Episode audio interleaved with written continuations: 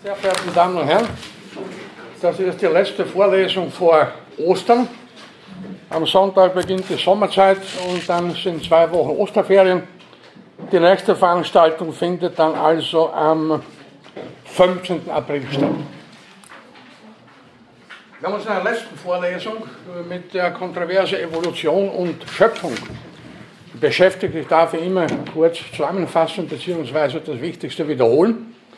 Schöpfungsmythen, mythologische, mythische Vorstellungen über die Entstehung der Welt finden sich bei praktisch allen Kulturen zu allen Zeiten äh, bei verschiedensten Völkern. Ich habe hier erwähnt etwa das babylonische, den babylonischen Schöpfungsmythos und natürlich uns besonders bekannt äh, den biblischen Schöpfungsbericht, äh, das erste Buch Moses, Genesis. Das sind Geschichten, mythologische Vorstellungen, die natürlich nichts über die, den realen Ablauf der Entwicklung der Erde, der Welt, der Erde, der, Leben, der Lebewesen aussagen und sind auch nicht wörtlich als Berichte über die Entstehung der Erde und des Lebens zu lesen. Ich habe auch betont, ich kenne eigentlich keinen modernen Theologen, abgesehen von Kreationisten, ich komme da nochmal kurz darauf zurück, die den biblischen Schöpfungsbericht wörtlich nehmen.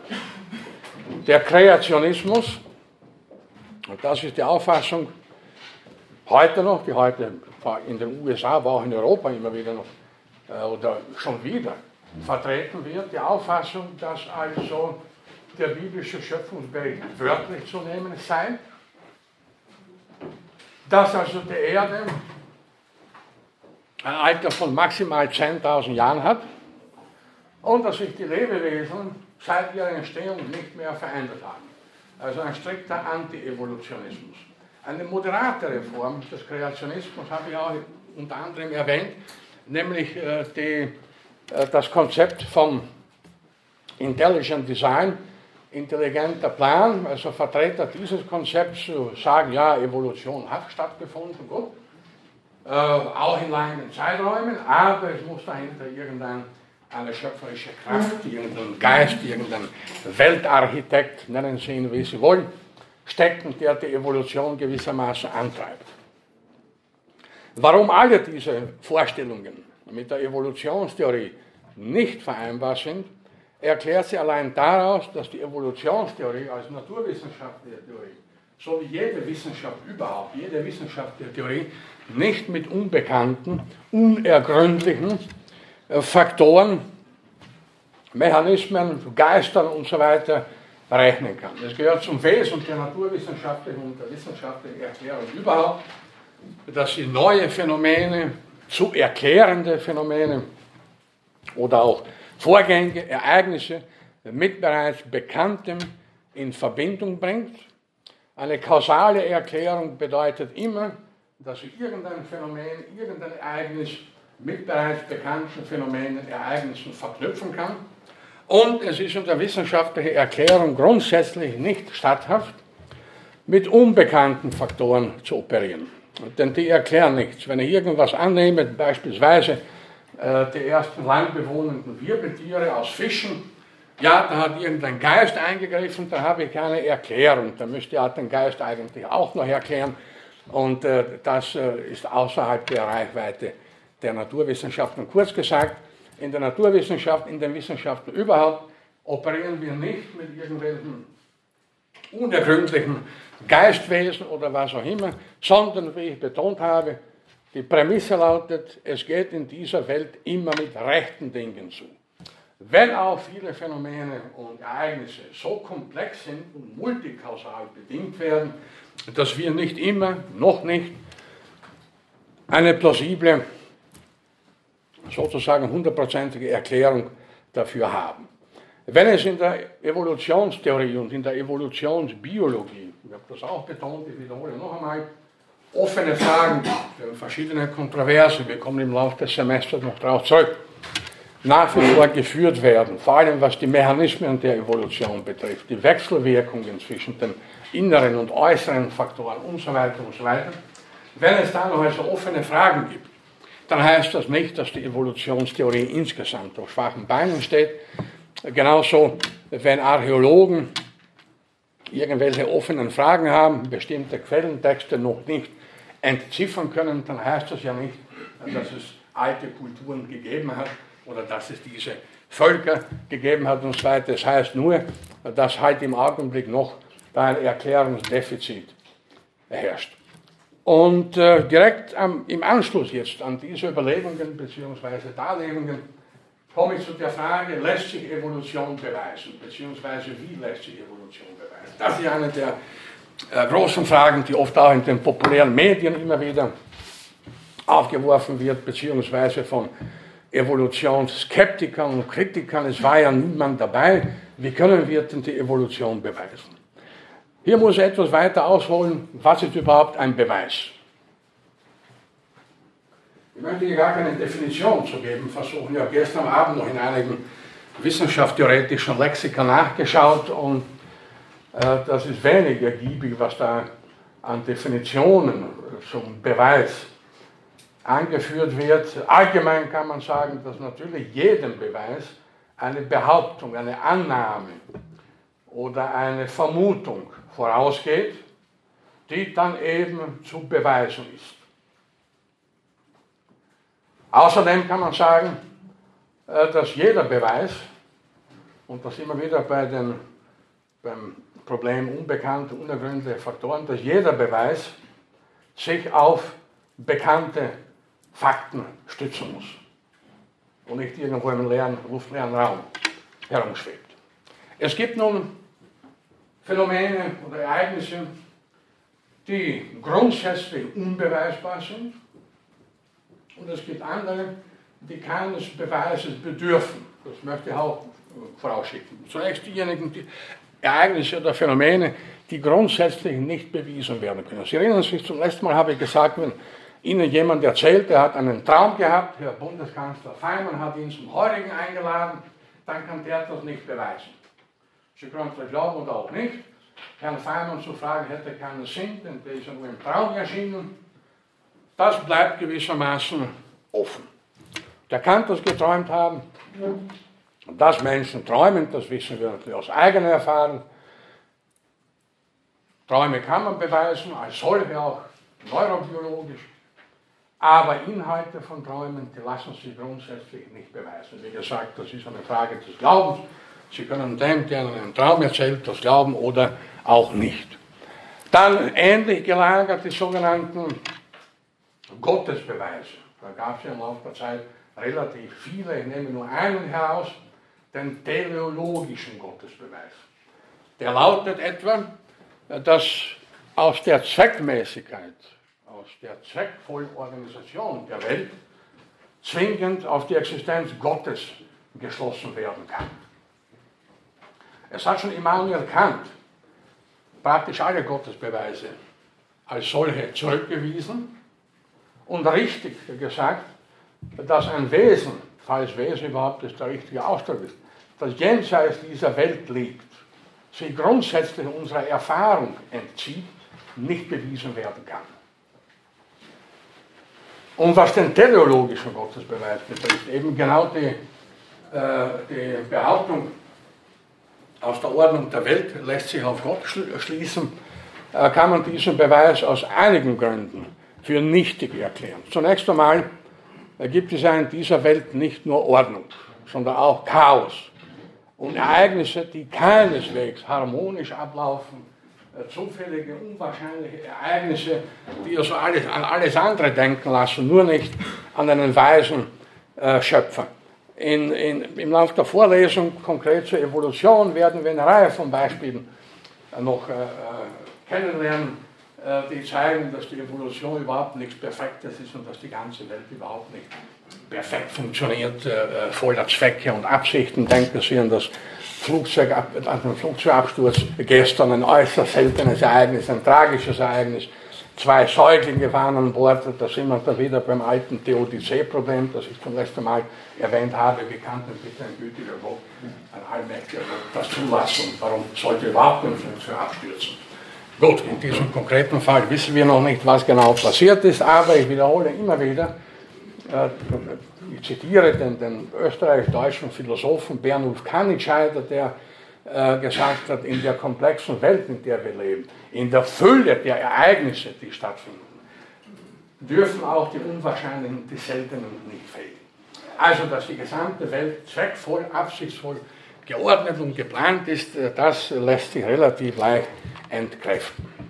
Und dass es natürlich Ordnung und Zweckmäßigkeit gerade im Bereich der Organismen gibt, das ist ja nicht zu leugnen.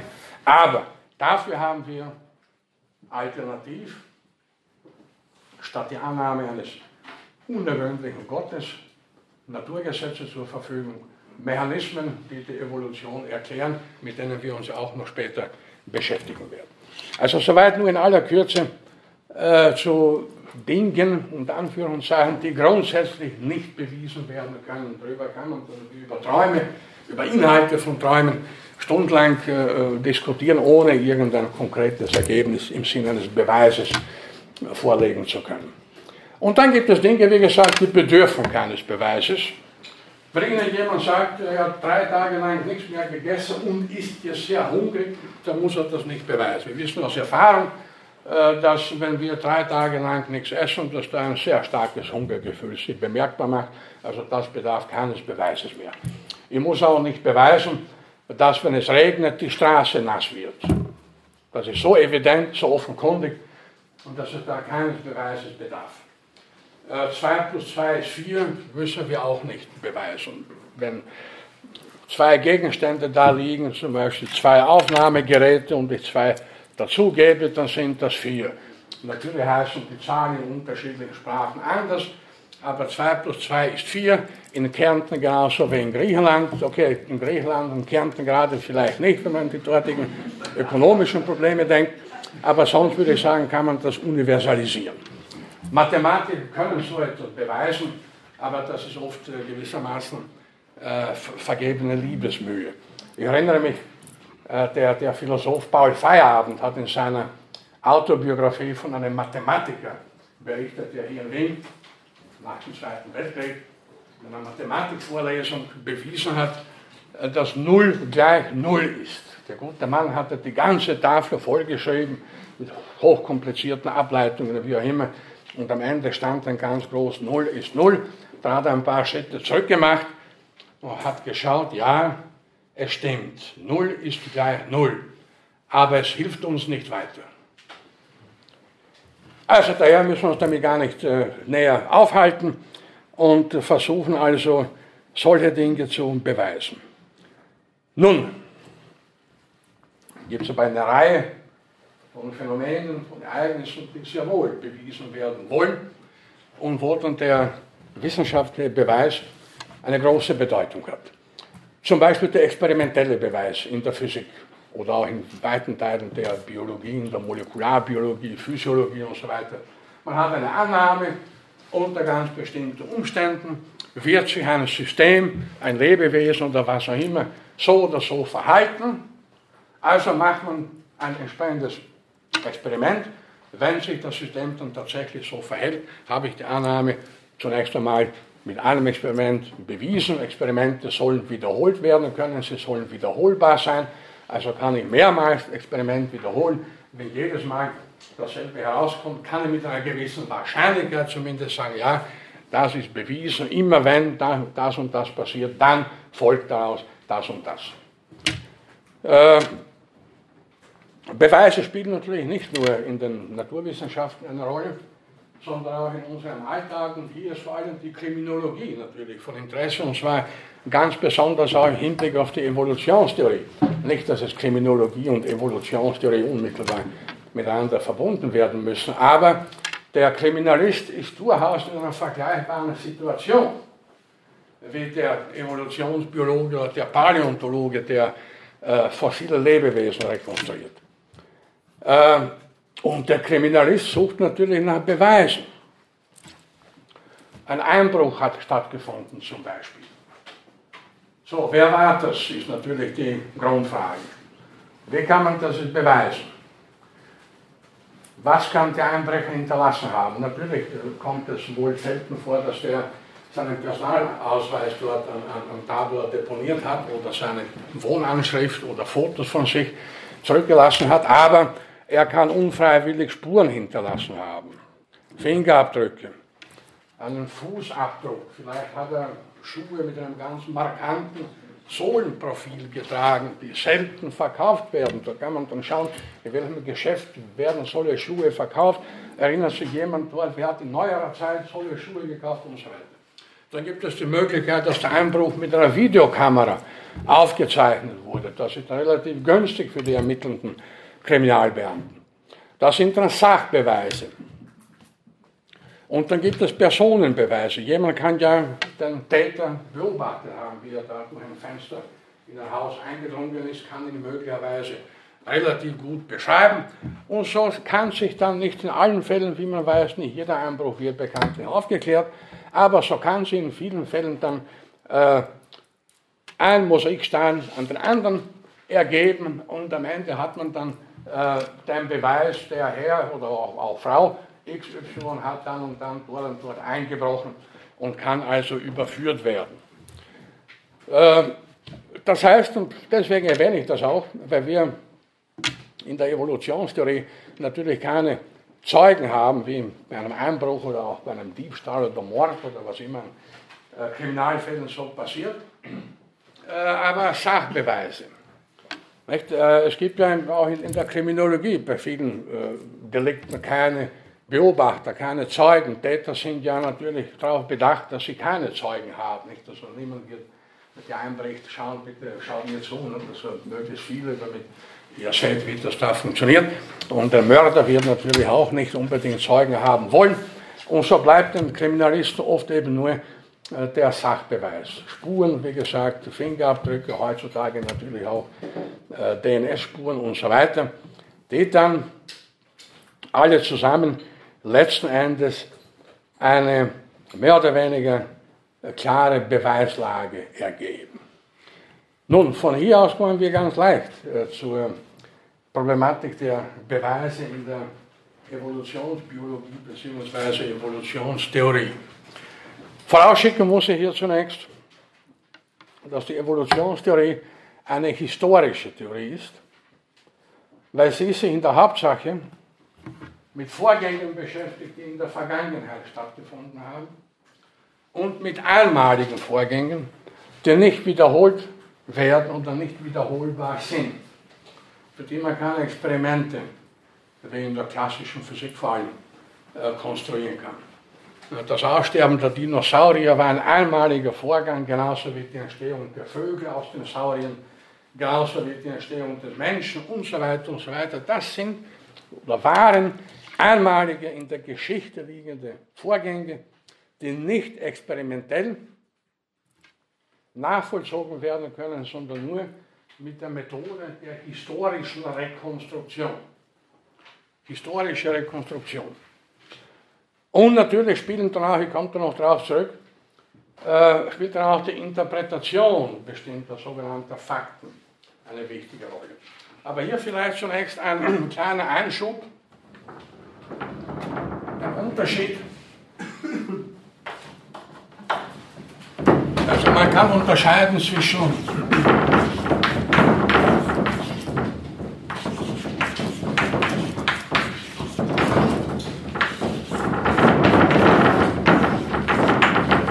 oder man unterscheidet zwischen Mikro- und Makroevolution. Oder auch infraspezifische und transspezifische Evolution. Was ist das? Äh, Mikro, pardon. Die Mikroevolution umfasst alle Prozesse, die sich auf dem Niveau einer Art abspielen. Wir haben in der ersten Vorlesung vor zwei Wochen kurz über den Artbegriff gesprochen. Arten sind die kleinsten Einheiten in der biologischen Systematik und Klassifikation. Die europäische Feldhase ist eine Art, der europäische Igel ist eine Art, die Honigbiene beispielsweise, das Rotkehlchen, der afrikanische Elefant und so weiter und so weiter. Das sind Arten. Und alles, was wir auf diesem Niveau abspielt, auch die Bildung von Unterarten oder Rassen, denken Sie an die Tierzucht, die kommen heute noch darauf zurück, die Bildung von unzähligen Hunderassen beispielsweise. Das ist also Mikroevolution. Evolution im Kleinen sozusagen. Und die lässt sich sehr wohl, zumindest teilweise, auch experimentell nachvollziehen bzw. beobachten. Die Evolution im Großen, wie gesagt, das sind einmalige Vorgänge, die niemand beobachtet hat, weil unsere, Lebenszeit viel zu kurz ist, um gewaltigen Zeiträume zu überblicken oder, oder, oder gar dabei gewesen zu sein. Äh, was die Mikroevolution betrifft, eben also die Entstehung von Arten und was sich innerhalb von Arten abspielt, die Bildung von Unterarten, von Rassen und so weiter. Äh, da gibt es beispielsweise, das ist eine alte Hüte in der Evolution, Biologie, Mutationsexperimente. Man kann also ein Lebewesen bestimmten chemischen Substanzen aussetzen oder radioaktiver Strahlung und so weiter. Bitte, das wäre für die Tierethiker ein anderes Thema. Aber wir reden hier von der Methodologie. Und dadurch kann man dann Mutationen, also kleine Änderungen im Erbgefüge eines Lebewesens auslösen. Und das ist dann schon Evolution im Kleinen. Oder, wie schon angedeutet, die Tierzucht und Pflanzenzucht. Das war, wie wir später sehen werden, für Darwin eine sehr wichtige Bezugsquelle für seine Theorien. Ähm, Hunderassen gibt es ungefähr 400. Äh, Schweinerassen auch Dutzende und so weiter. Man kann durch gezielte Züchtung, vor allem bei Tieren mit einer relativ raschen Generationenfolge, Mäuse, Mäuse sind ja ein sehr häufiges Versuchsobjekt in der Zoologie, in der Biologie, wegen der raschen Generationenfolge, da kann man innerhalb relativ kurzer Zeit neue Stämme unter Anführungszeichen züchten und Evolution in Aktion eigentlich beobachten. Innerhalb weniger Jahre oder Jahrzehnte. Aber Evolution im Kleinen, wie gesagt. Mikroevolution. Die Frage, inwieweit die Mechanismen der Evolution im Kleinen auf die Evolution im Großen, die Makroevolution, übertragbar sind, wird uns später noch beschäftigen. Also Makroevolution noch einmal, das sind dann die großen, die Großabläufe der Stammesgeschichte. Das ist die Entstehung von neuen Bauplänen, von ganzen Klassen von Organismen, die Entstehung der Säugetiere, die Entstehung der Insekten und so weiter und so weiter. Wir kommen darauf später, wie gesagt, im Laufe, der, im Laufe des Semesters noch zurück. Ähm, damit ist natürlich der Evolutionsbiologe und Evolutionstheoretiker so oder anders, mit oder ohne Mikro- und Makroevolution, immer äh, in der Situation des Historikers oder auch des Archäologen. Wenn man die Geschichte nimmt, die Geschichtswissenschaft, äh, dann gibt es Augenzeugen auch nur für einen sehr kleinen Zeitraum. Äh, über den Zweiten Weltkrieg da gibt es noch etliche oder viele Augenzeugen, die die schreckliche Zeit miterlebt haben, als sie noch relativ klein oder jung waren. Die Zahl der Zeugen über den Ersten Weltkrieg dürfte sich schon sehr, sehr, sehr in Grenzen halten. Und äh, die Zahl der Zeugen aus der Zeit, als die alten Römer hier in Wien waren, ist natürlich gleich null. Da war niemand dabei, der heute lebt. Das heißt, auch in der Geschichtswissenschaft äh, ist der Augenzeuge immer nur für einen ganz, ganz, ganz kleinen äh, Zeitraum verfügbar. Das ist die Gegenwart, also man spricht dann von Zeitgeschichte. Ein komisches Wort eigentlich, als ob die andere Geschichte nicht Zeit voraussetzen würde, wie dem auch sei. Äh, alle übrigen Vorgänge, die also weiter als 100 Jahre zurückliegen, sind auf jeden Fall zu, nur zu rekonstruieren. Was hat der Historiker an Möglichkeiten zu rekonstruieren? Er hat natürlich Quellen, er hat Schriften, äh, Dokumente verschiedenster Art, er hat Bauwerke, er hat äh, Artefakte, er hat äh, Kunstwerke, nicht? also Malerei und, und Skulpturen und vieles andere mehr. Das sind dann Sachbeweise vergleichbar den Spuren, die ein Täter hinterlassen kann bei einem Einbruch zum Beispiel. Also der Historiker hat Spuren für vergangene Kulturen. Wie gesagt, Quellen, Dokumente verschiedenster Art aus neuerer Zeit, etwas über 100 Jahre, auch fotografisches Material und so weiter und so weiter. Aber Alles das hilft ihm zunächst einmal noch nicht. Er muss die Dinge auch interpretieren. Wenn ein Historiker oder Archäologe, also da kann man jetzt äh, darüber streiten, wo man da wissenschaftstheoretisch die Grenze ansetzen möchte zwischen Geschichtswissenschaft und Archäologie, wenn der also äh, irgendwo eine Steintafel findet mit einer endlosen Zahlenreihe, dann sagt er zunächst einmal nicht all, allzu viel aus. Der muss ja sich fragen, was bedeuten diese Zahlen? Was, was hat sich da derjenige gedacht, der da hunderte oder tausende Zahlen da eingeritzt hat? Dazu braucht man der Historiker oder Archäologe auch vergleichbares Material äh, und kann je mehr er über die betreffende Kultur weiß, die er natürlich auch zeitlich einordnen muss, und das kann man mit unterschiedlichen chemischen Methoden, äh, dann kann er aus dem Vergleich anderer Schriften oder anderer Steintafeln und so weiter eventuell oder wenn er sehr geduldig ist und sehr präzise vorgeht, akribisch vorgeht, mit einer gewissen Wahrscheinlichkeit dann entziffern, was diese Zahlenreihe bedeutet. Die Dokumente, die der Historiker zur Verfügung hat, die sprechen ja zunächst einmal nur für sich.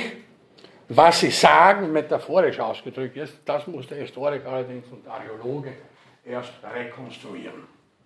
Und in einer ganz ähnlichen Situation ist natürlich der Evolutionsbiologe bzw. dann der Paläontologe, der sich mit fossilen Lebewesen äh, beschäftigt und deren Zusammenhänge, stammesgeschichtlichen Zusammenhänge rekonstruieren möchte. Ein Prinzip hilft sowohl dem Archäologen als auch dem Evolutionstheoretiker und dem historischen Geologen, nämlich das sogenannte Aktualitätsprinzip. Das wurde unter anderem von dem britischen Geologen Charles Lyell formuliert. Lyell, wir kommen auf ihn später zurück, war ein Zeitgenosse und Mentor Charles Darwins. Das Aktualitätsprinzip besagt Folgendes. Was für die Gegenwart gilt, muss auch für die Vergangenheit gelten, in kürzester Form gesagt. Etwas genauer, Vorgänge, die sich heute unter ganz bestimmten Umständen mit einem ganz bestimmten Resultat abspielen, werden sich in der Vergangenheit unter ähnlichen oder gleichen Umständen ebenso mit einem vergleichbaren Resultat abgespielt haben. Also ein einfaches Beispiel ist die Bodenerosion äh, bei starkem Wind wird auf, auf, auf, Ebene, auf, Ebenen natürlich Erdreichen, Sand und so weiter weggetragen. Das kann man heute beobachten, das ist aktuell sozusagen, daher also Aktualitätsprinzip. Man kann aber annehmen, das wird vor 100.000 und vor 100 Millionen Jahren nicht anders gewesen sein. Auch damals wird durch Einfluss von Wind, von, von, von bestimmter Stärke, Boden abgetragen, Sand abgetragen worden sein. Ein ganz einfaches Beispiel. Vorausgesetzt, und das können wir annehmen, dass die fundamentalen Naturgesetze hier auf der Erde zum Beispiel ihre Gültigkeit haben. Das dürfen wir annehmen. Wir dürfen annehmen, dass auch vor 100 Millionen Jahren ein Stein oder ein Fels, der sich von einem Berg gelöst hat, den Berg hinuntergerollt ist und nicht hinaufgeflogen ist. Also das Prinzip des freien Falls, das Gravitationsprinzip, wird vor 100 Jahren, Millionen und noch früher genauso Gültigkeit gehabt haben.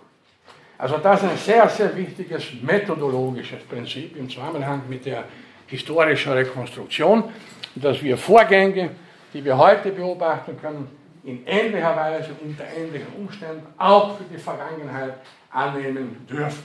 Wenn also heute, Sekunde, wenn also heute beobachtbar ist, dass unter dem Einfluss bestimmter chemischer Substanzen, Mikroevolution, sich ein Insekt in seinem Erbgut so und so verändert, dann kann man annehmen, dass vor 150 Millionen Jahren, wenn Insekten einen ähnlichen chemischen Stoff, ähnlicher chemischer Substanz ausgesetzt worden sind, auch eine ähnliche Mutation stattgefunden haben wird. Bitte. Äh, ein bisschen abseits von der Evolutionstheorie, eine Ausnahme könnte aber gelten für den Urknall. Da haben die physikalischen Gesetze nicht so gegolten wie jetzt. Ja, also der Urknall wollte eigentlich nicht zurückgehen, das liegt viel weiter zurück und ist ein kosmologisches Problem. Aber natürlich versucht man auch hier, versucht man in dem Kontext Kosmologen aus Beobachtungen gegenwärtiger Erscheinungen Rückschlüsse zu ziehen. Rotverschiebung und Dopplereffekt und wie das alles heißt, äh, die man heute beobachten kann, die Astronomen beobachten können, äh, führen sie zurück in die Vergangenheit. Also das ist, wie gesagt, sicher in allen Bereichen, die sich mit historischen Vorgängen beschäftigen. Also Charles Lyon hat das Prinzip zunächst für die Geologie äh, formuliert, für die historische Geologie, für die Entwicklungsgeschichte der Erde. Aber das ist übertragbar eben auch auf, äh, auf die Entwicklungsgeschichte der Lebewesen, auf die Evolution der Lebewesen. Wir können annehmen, äh, heute aus unterschiedlichsten Beobachtungen äh, wissen wir, dass etwa äh, flugfähige Vögel ein bestimmtes Körpergewicht nicht übersteigen dürfen, weil der Flug sonst nicht funktionieren würde. Also können wir auch annehmen, es wird auch vor 120 Millionen Jahren keine Vögel gegeben haben, die 150 Tonnen schwer waren und herumgeflogen sind. Es wird damals genauso eine gewisse Systemgrenze sozusagen gegeben haben. Wir können annehmen, dass äh, wasserbewohnende Wirbeltiere, und dafür gibt es dann auch Fossilien, er kommt dann darauf noch zurück, auch in früheren Zeiten annähernd stromlinienförmige Körperstruktur hatten, weil es genau diese Struktur ist, die sich äh, für Wasserbewohner aufgrund hydrodynamischer Gesetzmäßigkeit am besten bewährt. Und wie gesagt, wir setzen voraus, dass physikalische Gesetzmäßigkeiten, Gesetzmäßigkeiten der Wasserbewegung, der Luftbewegung, äh, das Gravitationsgesetz und so weiter und so weiter auch in früheren Phasen der Erdgeschichte Gültigkeit hatten. Es ist nicht anzunehmen, dass sich die Naturgesetze wahllos immer wieder verändern, dass eine Zeit lang die Gesetze des freien Falls gelten, dann wiederum nicht und so weiter, sondern dass das konstante physikalische Größen sind, Gesetzmäßigkeiten, die ihre Gültigkeit immer schon hatten, hier auf der Erde und im Großen und Ganzen wahrscheinlich auch im, im gesamten Universum. Also Aktualitätsprinzip, noch einmal äh, die methodologische Prämisse, was sich heute unter ganz bestimmten Umständen abspielt, wird sich unter den gleichen oder ähnlichen Umständen auch in der Vergangenheit abgespielt haben. Und damit komme ich endlich konkreter zu den Beweisen für die Evolution. Ähm, natürlich denkt man, und ich habe das schon in der ersten Vorlesung erwähnt, äh, da in erster Linie an Fossilien. Was sind eigentlich äh, Fossilien? Äh, gemeinhin sagt man Versteinerungen. Das ist auch nicht falsch. Fossilien kommen vielfach Versteinerungen vor. Aber einstige Lebewesen hinterlassen oft auch andere Spuren. Nicht nur Versteinerungen sind Fossilien, sondern da gibt es bei, na, zunächst einmal fossilisierbar, also fossil erhalten sind in erster Linie natürlich Hartteile, also Knochen beispielsweise oder Muschelschalen, Schneckengehäuse und so weiter. Weichteile verfaulen, verwesen oder werden von Aasfressern äh, gefressen, das sind kaum oder nur in wenigen Fällen fossil überliefert. Also Hartteile vor allem.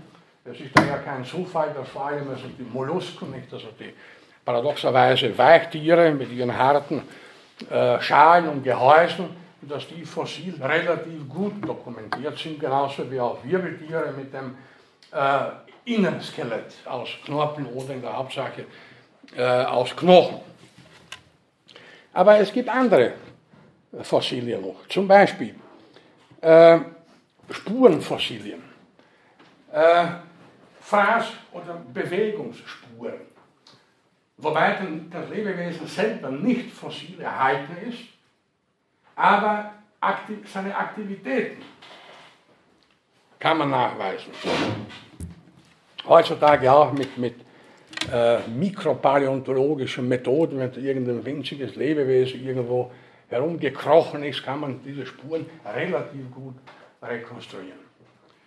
Äh, dann gibt es zum Beispiel auch Fährten, Abdrücke Auch da ist das Lebewesen oder sind Teile des Lebewesens nicht fossil erhalten, aber ein Fußabdruck. Und ähnlich wie bei dem Einbrecher, der vielleicht einen markanten Schuh trägt und einen Abdruck hinterlässt, gibt es auch in dem Bereich äh, Fährten oder Abdrücke als äh, Hinweise auf, auf einstige Lebewesen. Dann gibt es zum Beispiel fossile Kotballen. Da kann man dann daraus schließen, wovon sich das betreffende Tier ernährt hat. Da gibt es sogar eine eigene Disziplin, die sogenannte Paläoskatologie. Das müssen Sie sich nicht merken, ich möchte nur Ihnen zeigen, was ich so alles weiß. Die Paläoskatologie ist die Lehre von den fossilen Exkrementen, die Lehre von den Ausscheidungsprodukten einstiger Lebewesen. Dann natürlich, das sind aber schon Glücksfälle, äh, wenn ganze Organismen zum Beispiel in Harz eingeschlossen sind oder in Bernstein. Da gibt es schöne Beispiele, wo also ein ganzes Insekt oder ein Skorpion zum Beispiel als Ganzer im fossilen Harz erhalten geblieben ist. Und natürlich das bekannteste Beispiel äh, einer Erhaltung von praktisch ganzen Lebewesen, aber evolutionsgeschichtlich aus neuerer Zeit, das sind die Mammuts, äh, von denen hat man im, im Permafrostboden in Sibirien bisher meines Wissens mindestens 50 oder 60 Exemplare gefunden, von denen einige fast vollständig erhalten waren, also mit Haut und Haaren, äh, was üblicherweise ja fossil nicht oder kaum überliefert werden wird. Also das sind dann Glücksfälle, da hat man dann wirklich ein Lebensbild äh, des ausgestorbenen Tieres oder der ausgestorbenen Tierart. Äh, die Paläontologie, die Wissenschaft ausgestorbener Lebewesen, wird vielfach verstanden als Paläobiologie. Das heißt, der Paläontologe sammelt nicht nur fossile Reste, welcher Art auch immer, einstiger Lebewesen, sondern er versucht, ein Lebensbild der ausgestorbenen Arten zu rekonstruieren. Das ist natürlich besonders reizvoll und besonders kompliziert, denn zum Beispiel wenn man absieht von den Fällen, wo, wie gesagt, ganze Organismen erhalten sind, äh, wird äh, die Fellfarbe oder die Farbe von Schuppen von Reptilien ja fossil nicht überliefert. Welche Farbe die Saurier hatten, das lässt sich nur vermuten, indem man sie vergleicht mit den rezenten Reptilien und so weiter. Auf den Vergleich komme ich noch, noch zurück. Äh, man kann aber natürlich versuchen, wenn man auch nur Bruchteile eines Organismus von Süd überliefert hat. Ein Oberschenkelknochen und vielleicht noch irgendein äh, Schultergelenk und, und, vielleicht noch einen kleinen Finger oder eine Zehe, eine Unterkiefer. Wenn man das hat, hat man ja eigentlich schon ziemlich viel. Denn da kann man dann schon auf die Größe des Tieres schließen, auf seine Fressgewohnheiten und Umstände und vieles andere mehr und kann dann Schritt für Schritt das gesamte Tier ein Lebensbild, wie gesagt, von dem gesamten Tier rekonstruieren. Es gibt, äh, nebenbei erzählt, in, in, in der Nähe von Saarbrücken ein Museum, das Gondwana, Prähistorie. Wir haben halt dort vor ein paar Jahren einen Vortrag gehalten, das ist fantastisch. Die haben also mit Hilfe kompliziertester, modernster Technik tatsächlich verschiedenste Saurier rekonstruiert, nicht nur Saurier, auch andere Geschöpfe die sich auch bewegen. Und da war ein Tyrannosaurus, acht Meter groß. Äh, die waren in Wirklichkeit zum Teil wesentlich größer, aber die batterienbetriebenen Mechanismen, äh, die diesen Tyrannosaurus bewegen, reichen nur für Lebewesen bis zu einer Größe von 8 Metern. Daher ist der Tyrannosaurus dort in der Nähe von Saarbrücken ein relativ kleiner, also ein Baby-Tyrannosaurus eigentlich. Aber das ist schon sehr lebenslang. Das bewegt sich wieder und sie geben auch Töne von sich, wie die Saurier vielleicht. Äh, das ist dann noch ein anderes Problem, also akustische Fossilien gibt es nun wirklich nicht. Also erst in neuerer Zeit Schallplatten und so weiter, aber zur Zeit der Saurier hat niemand ihre Grundlaute äh, aufgenommen. Falls es Grundlaute waren, vielleicht waren es auch andere Laute, wir wissen es nicht. Ja, und in diesem, in diesem Museum dort, wie gesagt, da hat man also versucht, vor allem auch natürlich nicht nur, aber auch für die Kinder und Jugendliche, fantastisch, mit den Sauriern. Und der kommt auch und da kriegt man irgendwie Angst, der weiß wirklich so, das hat eine japanische Firma meines Wissens, hat, das, hat da die Technik, äußerst kostspielig natürlich, äh, zur Seite äh, bereitgestellt. Als ich dort einen Vortrag gehalten habe vor einigen Jahren, äh, stand ich so am Podium und über, unter einem riesigen, präparierten Saurierskelett. Er hatte irgendwie ein mulmiges Gefühl, was ist, wenn sie da eine Rippe löst und mir auf den Kopf fällt. Hat das nachher dann wurde mit mir gescherzt, ein Gastgeber mit mir gescherzt, das wäre was gewesen und das wäre ein Abgang. Evolutionstheoretiker beim Vortrag, Dinosaurier erschlagen. Das hätte Schlagzeilen gemacht. Nicht ein Autounfall oder überfahren. Während des Vortrags über Evolution vom Dinosaurier erschlagen. Gut, aber glücklicherweise war der Saurier so gut präpariert, dass mir eben nichts auf den Kopf gefallen ist.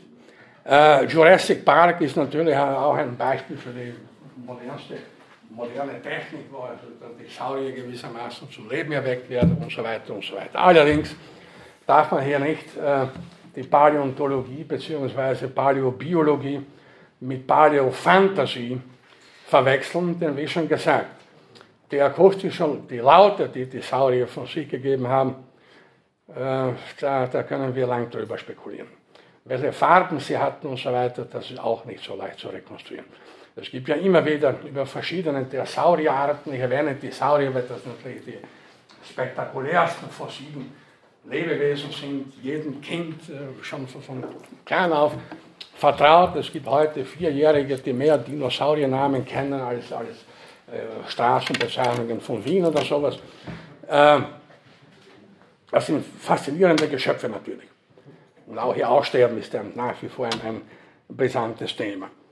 Äh, aber wie gesagt, man darf hier nicht äh, Paläofantasie äh, irgendwie mit Paläobiologie gleichsetzen, denn die Arbeiten der Paläobiologen erfordern ungemein viel akribische, mühevolle Kleinarbeit und, das ist wichtig jetzt, man hat immer nur ein jeweils Bild. Wenn man etwa unsere eigene Stammesreihe sich anschaut, oder Stammeslinie, 5,5 äh, Millionen Jahre, äh, wenn man die letzten 40, 50 Jahre zurückgeht in der Geschichte der Anthropologie, äh, dann sieht man, dass sich sehr vieles verändert. Da wurde vieles aus der Vergangenheit korrigiert, vieles über unsere Vorfahren, was man früher glaubte, hat sich als eher nicht korrekt oder unvollständig herausgestellt und so weiter und so weiter. Daher ist es natürlich ein endloses Unterfangen. Wir haben immer nur ein jeweils Bild und können nie sagen, so jetzt wissen wir alles über die Dinosaurier, wir kennen alle Arten, die damals gelebt haben und so weiter und so weiter. Aber das jeweils Bild gleich ist ja auch schon durchaus etwas, denn es verbessert sich ja ständig. Bitte. Wie macht das auch mit den Sauriern, weil es Fossilienfunde gibt von 9 Meter langen Pferden und, und, und 15 Meter langen Krokodilen zum Beispiel. Ja. Was war die Frage eigentlich? Äh, ja, ja. Warum, na, warum äh, die Saurier, ja. von denen nichts gehört? Und das ist, da gibt es eine, eine, Bandbreite von Kreaturen, die ganz eindeutig und, und ganz seltsam. Also hier natürlich, äh, ich komme noch gleich darauf zurück, äh, Fossilien, das habe ich schon in der ersten Vorlesung gesagt, für sich sind noch keine Beweise für die Evolution. Das möchte ich nochmal wiederholen. Denn Fossilien unterschiedlichster Form kannte man schon in der Antike, im ganzen Mittelalter, in der frühen Neuzeit, wo kam keiner auf die Idee, hier Reste ausgestorbener Lebewesen äh, darin zu sehen, sondern höchstens Opfer der Sintflut, was da wieder ein Beweis war, als Beweis und Anführungszeichen für die biblische Sintflut, gewertet wurde. Ähm, man hat Fossilien immer wieder interpretiert als Spiele der Natur oder Launen Gottes auf die Idee, äh, dass sie die Abläufe der Evolution beweisen. Kam ja die längste Zeit niemand, sondern Fossilien bedurften zuerst einmal der Evolutionstheorie. Das war Charles Darwin, wir kommen auf Darwin ja noch genau ausführlich zu sprechen, der als erster eigentlich, oder als einer der ersten, die wahre Natur der Fossilien erkannt hat und auch unmittelbar in Beziehung gebracht hat mit der Rekonstruktion von Evolutionsabläufen. Also wie gesagt, äh, Fossilien und die gesamte Paläontologie und Paläobiologie sind Theorien geleitet.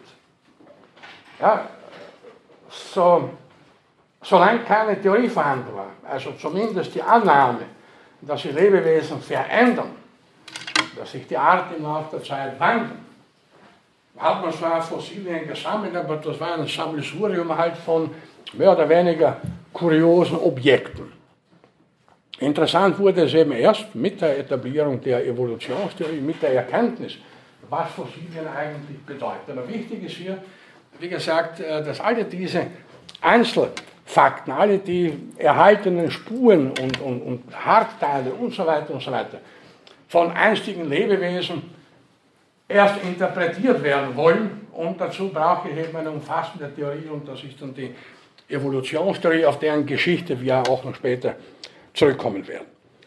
Also, nachdem die Evolutionstheorie längst etabliert ist, sind Fossilien natürlich sehr wesentliche Dokumente für die stammesgeschichtlichen Abläufe, wenn auch, wie gesagt, äh, wenn sie auch, wie gesagt, immer nur jeweils Bilder äh, ergeben. Allerdings äh, in einigen Fällen, wie bei den Mammuts beispielsweise, da ist, gut, das sind Glücksfälle, wie gesagt, da hat man das ganze Tier, wie es seinerzeit vor 40, 50 oder 60.000 Jahren existiert hat.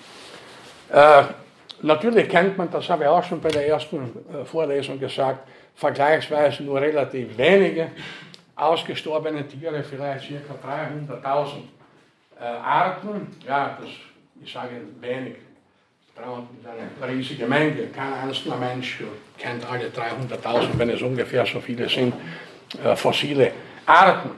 Nur wenn man bedenkt, und das sind Hochrechnungen, und das im Laufe der Erdgeschichte wahrscheinlich bis zu einer Milliarde Arten existiert haben und wieder ausgestorben sind, so sind diejenigen, die fossil überliefert sind, natürlich nur ein winziger Bruchteil. Allerdings werden ja ständig neue Fossilien auch gefunden.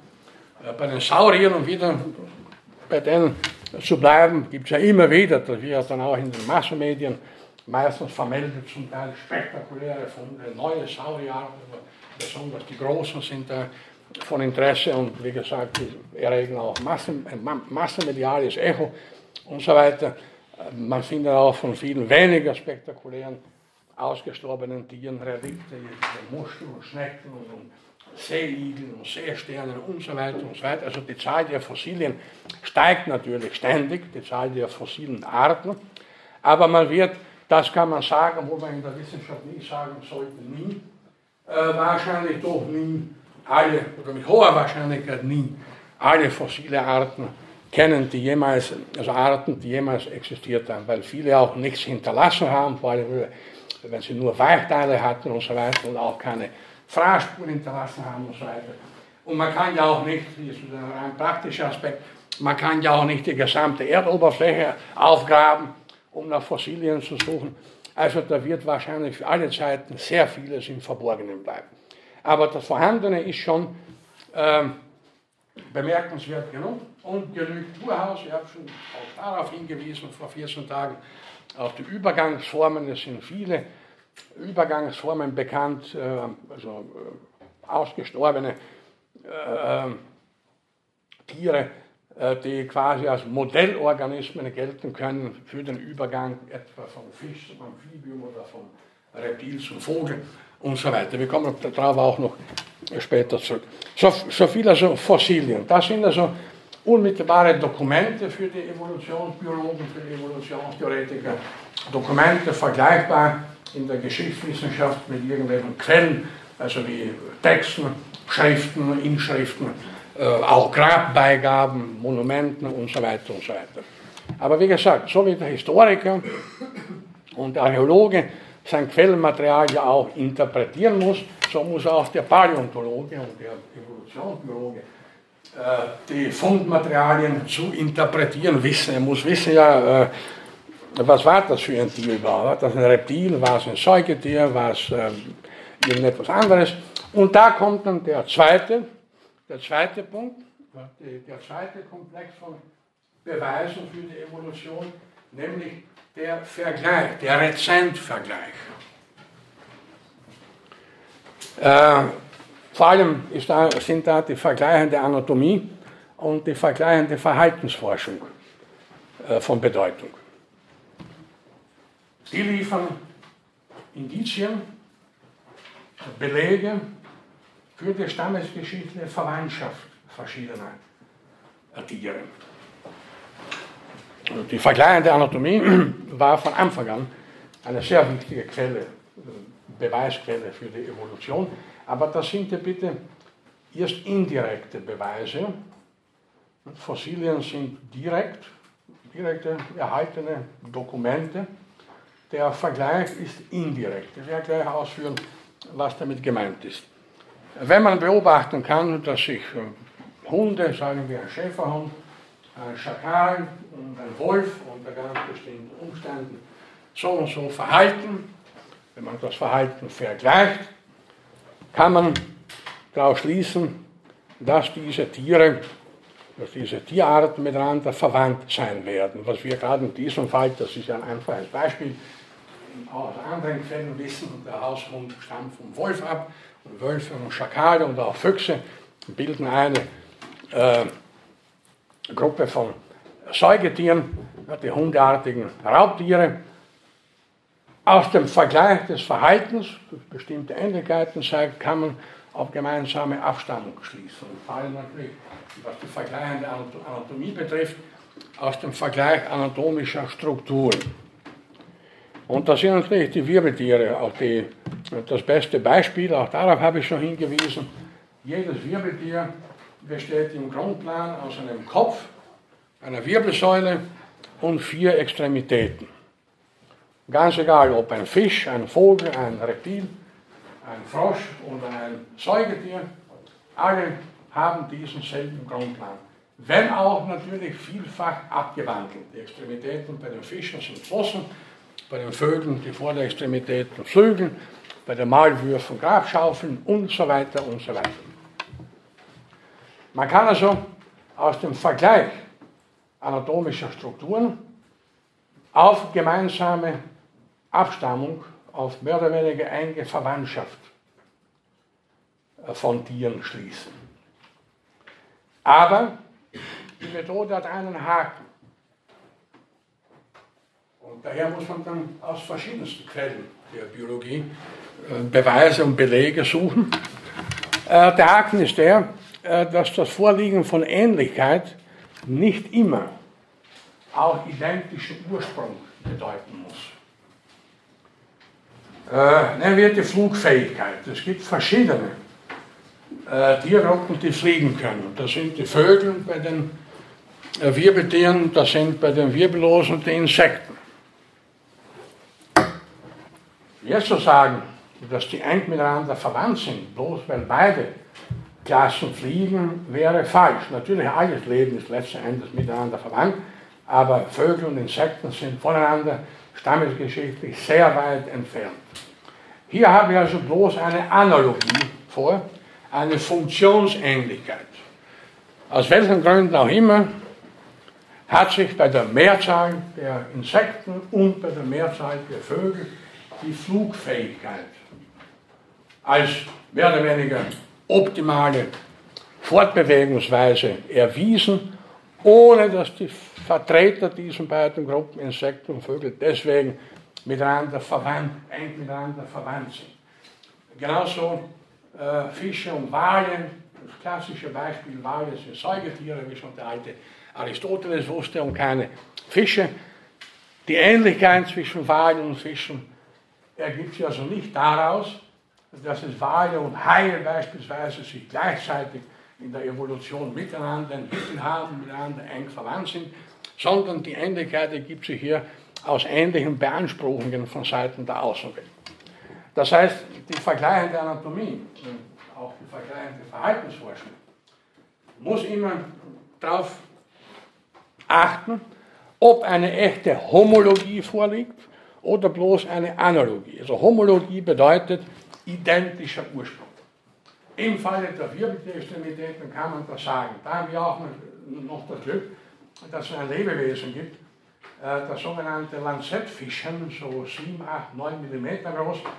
Äh, kein Wirbeltier noch, aber das steht so gewissermaßen an der Wurzel der Wirbeltiere. Und das hat im einfachsten den Grundplan, der dann für die Wirbeltiere äh, maßgeblich war. Aber statt eines Skeletts noch ein, eine sogenannte Korde, eine Rückenseite, ein Neuralrohr statt des Nervensystems und so weiter. Das wäre dann das Grundmodell für ein ursprüngliches Wirbeltier vor ca. 450 oder 500 Millionen Jahren. Der Rezentvergleich, wie gesagt, ist insoweit wichtig, als man, und das auch zum Teil ein Glücksfall, verschiedene Lebewesen heute hat, also die heute leben, die sich sehr gut eignen als Modellorganismen für den Ursprung bestimmter Tiergruppen. Wie gesagt, das Lanzettfischen für den Ursprung der Wirbeltiere. Und da gäbe es noch eine ganze Reihe äh, weiterer Beispiele.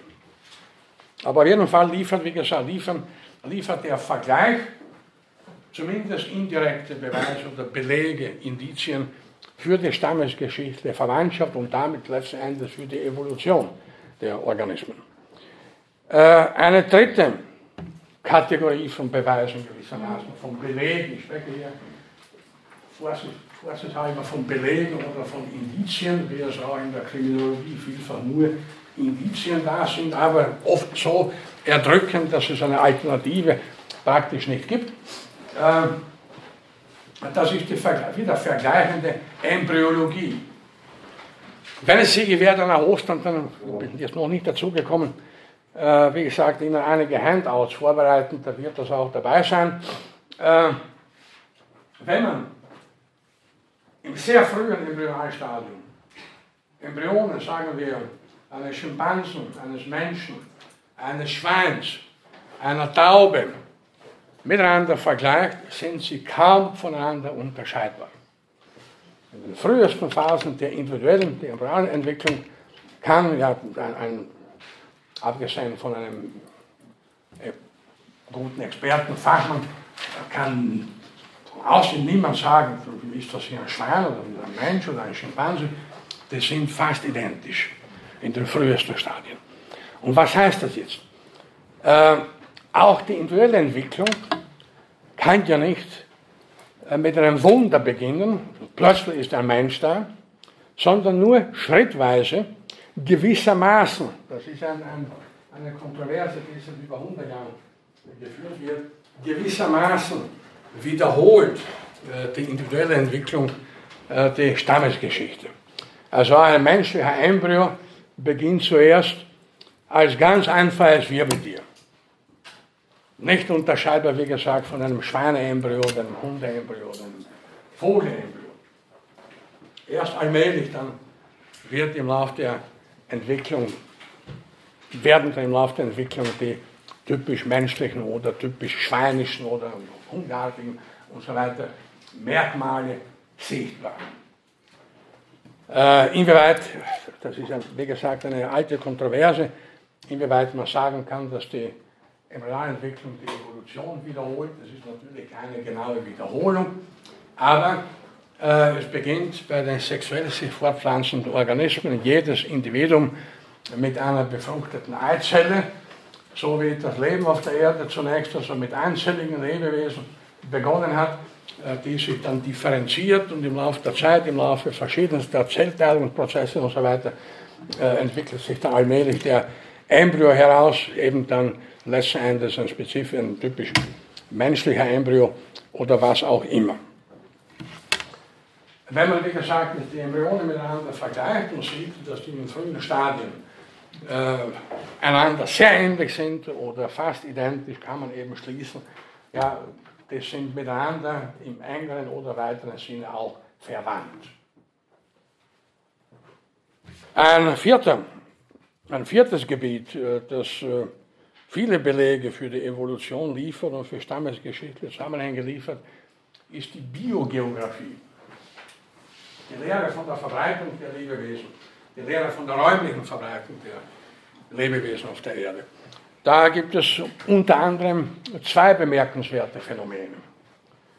Das eine ist, dass oft Inselfaunen ganz spezifisch sind, äh, dass bestimmte Tiere nur auf ganz bestimmte Inseln vorkommen, was zurückgeführt werden kann auf Isolationsmechanismen. sagen wir so, da hat sich die Insel schon so und so vor langer Zeit vom Festland losgelöst und nur dort auf dieser Insel haben sich ganz bestimmte Lebewesen entwickelt, so wie die Borstenigel oder Tanrex etwa auf Madagaskar, die gibt es sonst nicht. Und das zweite Phänomen, der sogenannten Stellvertreterarten. Äh, in Afrika gibt es etwa den Leoparden, in Südamerika den Jaguar. Die sind einander auch relativ sehr ähnlich. Der Jaguar ist etwas größer, etwas kräftiger. Wir wissen heute etwa seit den 1960er Jahren, also das ist eine relativ junge Erkenntnis, dass sich die Kontinente verschoben haben. Dass Afrika und Südamerika und daher rührt auch die, wenn Sie auf der Landkarte, auf, auf der Weltkarte nachschauen, nicht also Nordafrika, also nach Süden und Südamerika so, das passt ja äh, zusammen wie zwei geometrische Figuren. Seit den 1960er Jahren ist auch die sogenannte Theorie der Kontinentalverschiebung erhärtet und nachgewiesen, äh, wonach nämlich ursprünglich äh, die Südhalbkugel einen zusammenhängenden Kontinent bildete, das sogenannte Gondwanerland, nicht danach ist das Museum in der Nähe von Saarbrücken benannt, Gondwaner Prähistorium, das Gondwanerland und infolge unterschiedlichster äh, geologischer, tektonischer Prozesse sind dann die zwei Kontinente, Afrika und hat sich der Urkontinent in zwei Kontinente, Afrika und Südamerika, aufgespalten. Und so kann man dann schließen, äh, dass eben auf beiden Kontinenten ähnliche Lebewesen vorkommen, weil die Kontinente in grauer Vorzeit ja gar nicht äh, getrennt waren. Also dafür, gerade was Südamerika und Afrika betrifft, gibt es da verschiedene Beispiele äh, für sogenannte Stellvertreterarten, also verwandte Arten, äh, die auf beiden Kontinenten, eine kommt in Afrika, die andere in Südamerika vor, was darauf hinweist, die stammen von gemeinsamen Arten ab, aus der Zeit, als die Kontinente noch nicht getrennt waren. Es ist interessant, also der, die Theorie der Kontinentalverschiebung, das war der äh, Geophysiker Alfred Wegener, äh, der schon in den 1920er Jahren äh,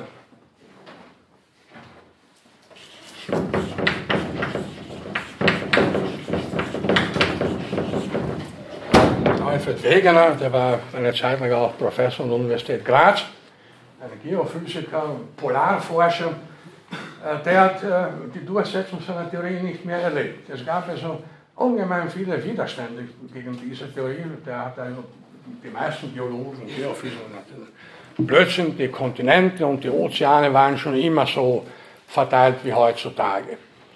Und Wegener ist leider im Alter von 50 Jahren gestorben, genau gesagt, ist in Grönland verunglückt, verhungert, erfroren, so genau weiß man das nicht. Und ist daher ein tragisches Beispiel für jemanden, der den Ruhm für eine bahnbrechende Theorie nicht mehr erleben durfte. Aber die Theorie war bahnbrechend. Äh, heute ist natürlich äh, die Kontinentalverschiebung ein, ein Allgemeinwissen. Nicht? Also dass, dass, die Kontinente nicht immer so verteilt waren, wie, wie, wie das heute der Fall ist. Das weiß jedes Schulkind oder sollte es zumindest wissen im Geografieunterricht. Aber die längste Zeit fand hier der alte Alfred Wegener leider Widerstand und wie gesagt, erst lange nach seinem Tod in den 1960er Jahren begann sich dann äh, die, die Auffassung durchzusetzen. In der Tat, also das ist keine Theorie mehr, das ist ein Faktum. Die Kontinente haben sich getrennt, äh, die waren nicht immer so wie heute. Also, wie gesagt, ganz kurz, die Verteilung der Lebewesen auf der Erde, nicht nur Tiere, auch der Pflanzen, liefert auch einige Hinweise auf gemeinsame Abstammung, auf verwandtschaftliche Beziehungen und damit natürlich auf die Evolution insgesamt.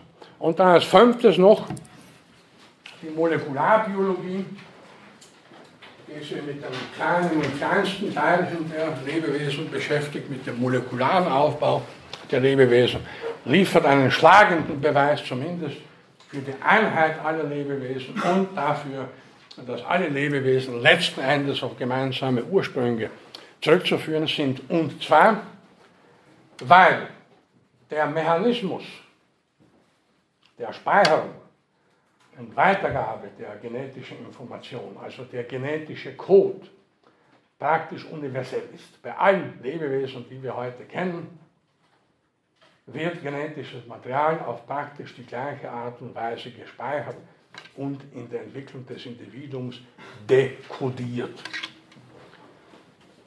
Die genetischen Programme haben sich verändert. Jede Art, ich habe das glaube ich schon zu Beginn der Vorlesung vor zwei Wochen auch erwähnt, jede Art besteht aus einem ganz spezifischen genetischen Informationsprogramm, aber der Mechanismus, nach dem dieses Programm gespeichert und weitergegeben wird, der ist universell.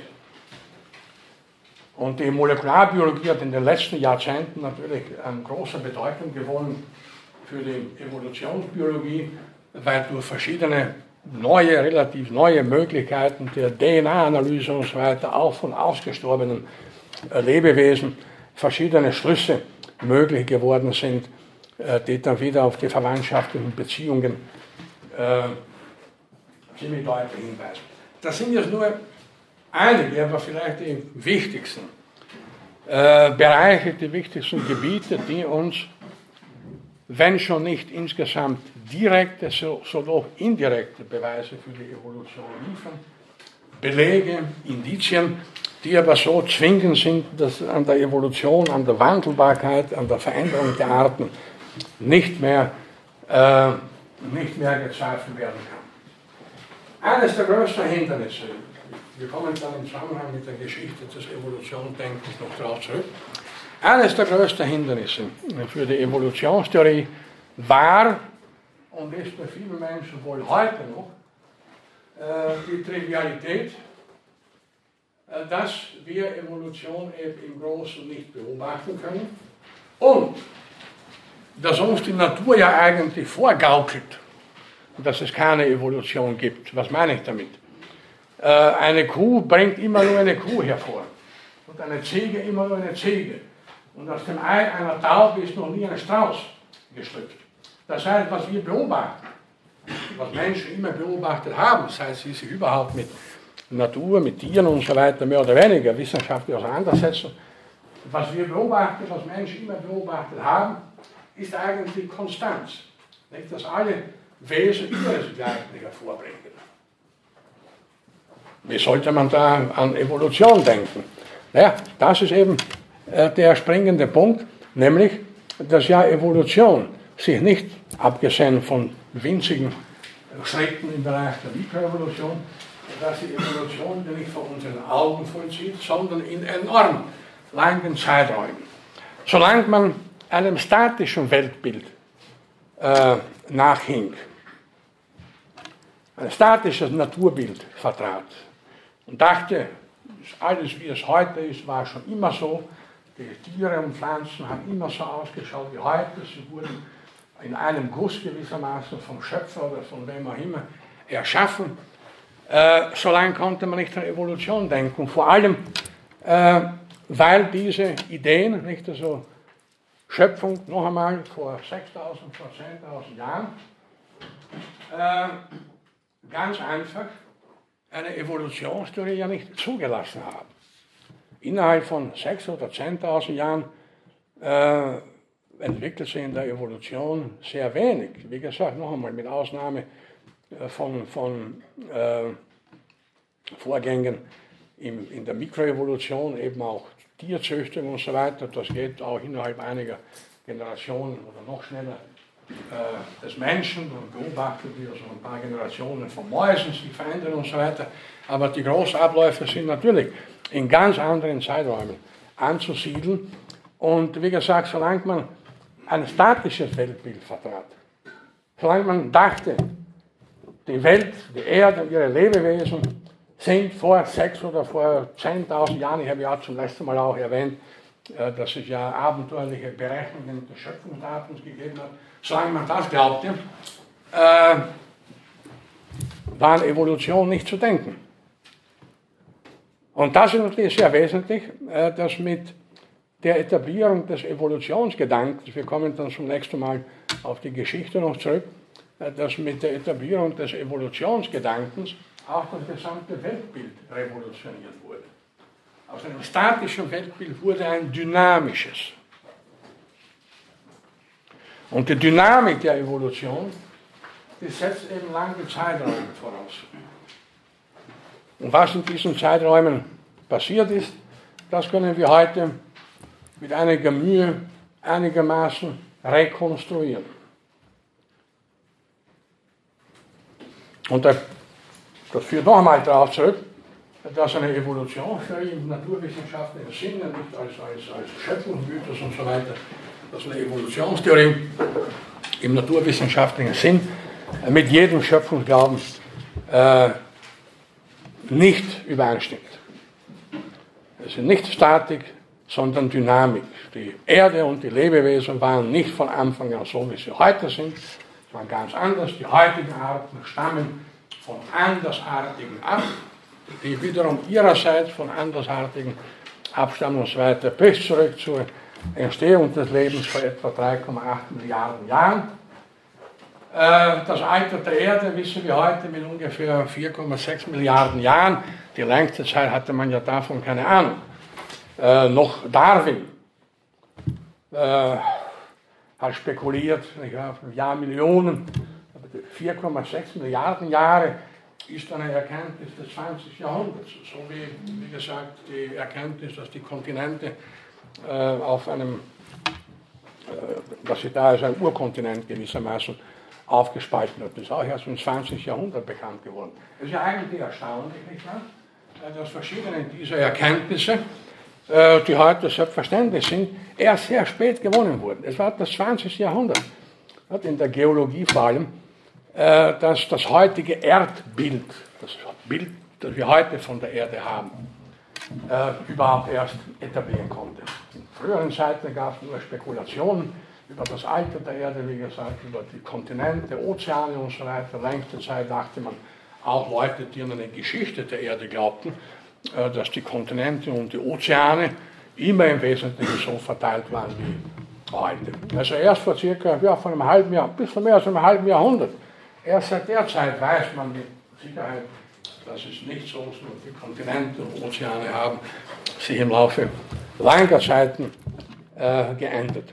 Das Ganze zusammengenommen mag Ihnen äh, zeigen, dass in der Evolutionsbiologie, in der Evolutionstheorie, man unterschiedlichste Aspekte berücksichtigen muss, um ein Bild zu gewinnen äh, von der Entwicklungsgeschichte des Lebens auf der Erde. Ich habe nur einige wenige Gebiete genannt, Biogeografie, Embryologie, Anatomie, Verhaltensforschung, Paläontologie natürlich, Molekularbiologie aber der empirisch arbeitende Evolutionsbiologe greift praktisch auf alle möglichen Daten zurück, die auch nur verfügbar sind aus unterschiedlichsten Gebieten der Biologie und auch verschiedenen Nachbargebieten bis hin zur eben Geologie und Ozeanographie und so weiter.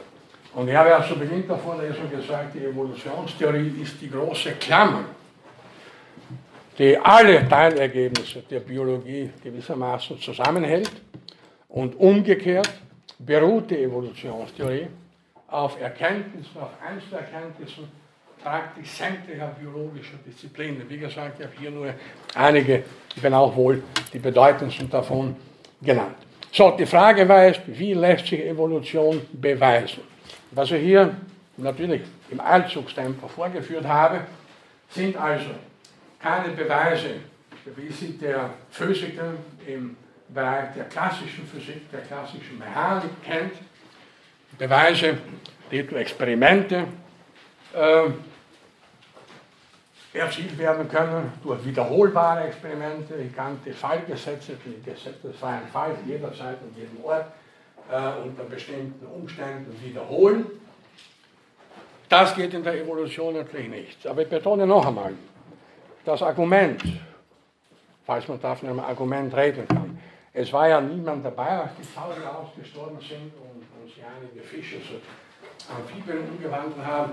Das braucht man nicht gelten zu lassen, denn würde es gelten, dann würde auch die gesamte Geschichtswissenschaft und würde auch die Archäologie zusammenbrechen. Denn es ist ja egal, ob ich vor 5000 Jahren nicht dabei war oder vor 500 Millionen Jahren. Also Augenzeuge habe ich für die und für die andere Zeit nicht.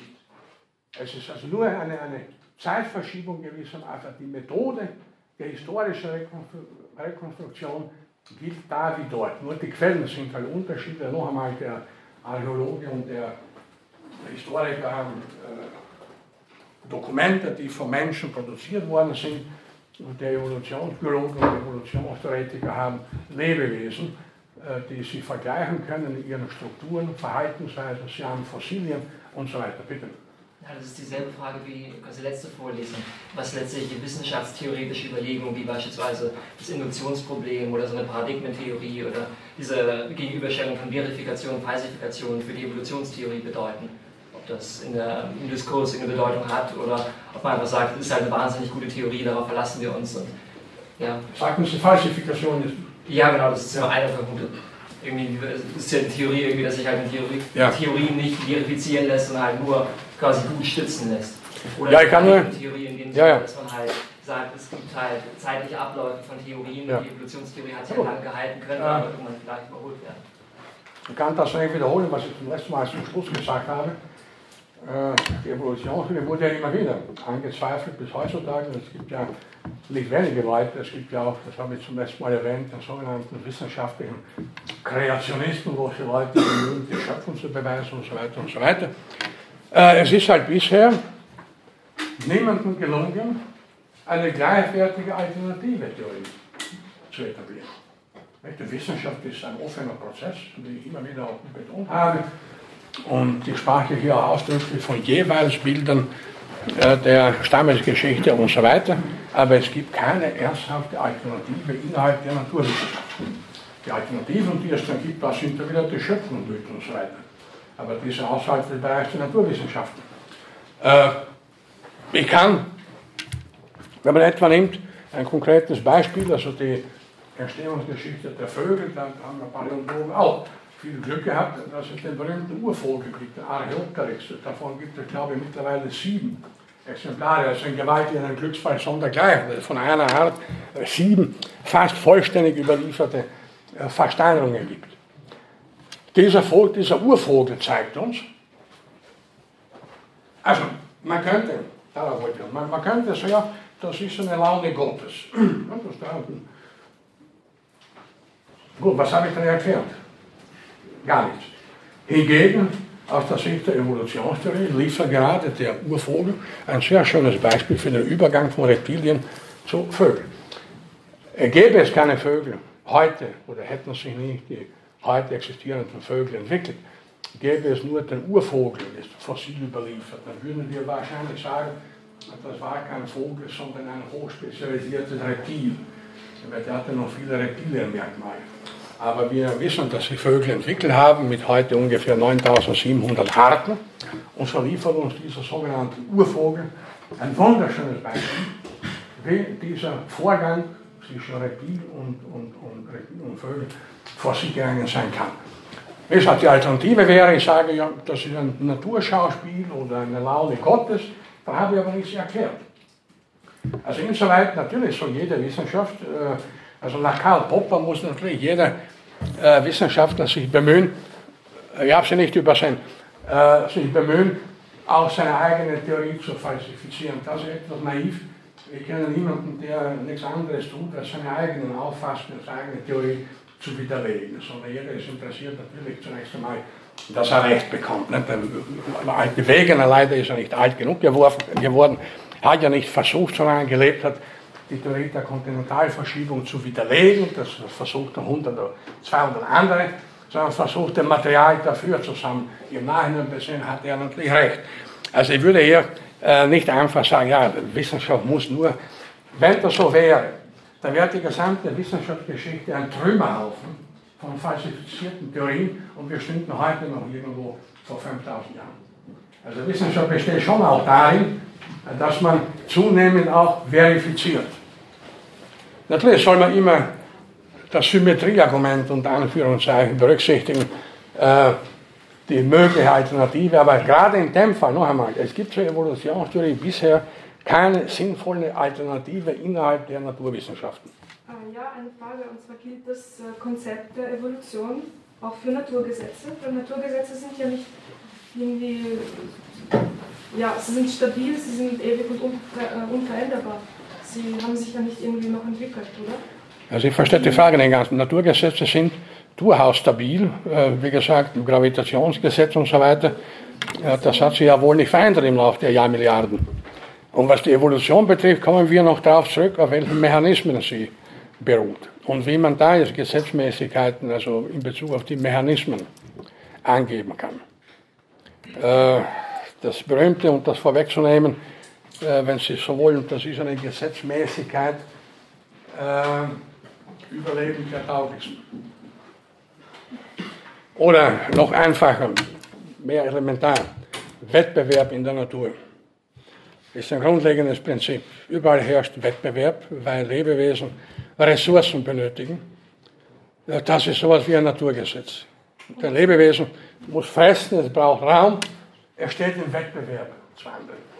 Aber das, da komme ich noch zurück, da sollen wir über Darwin reden.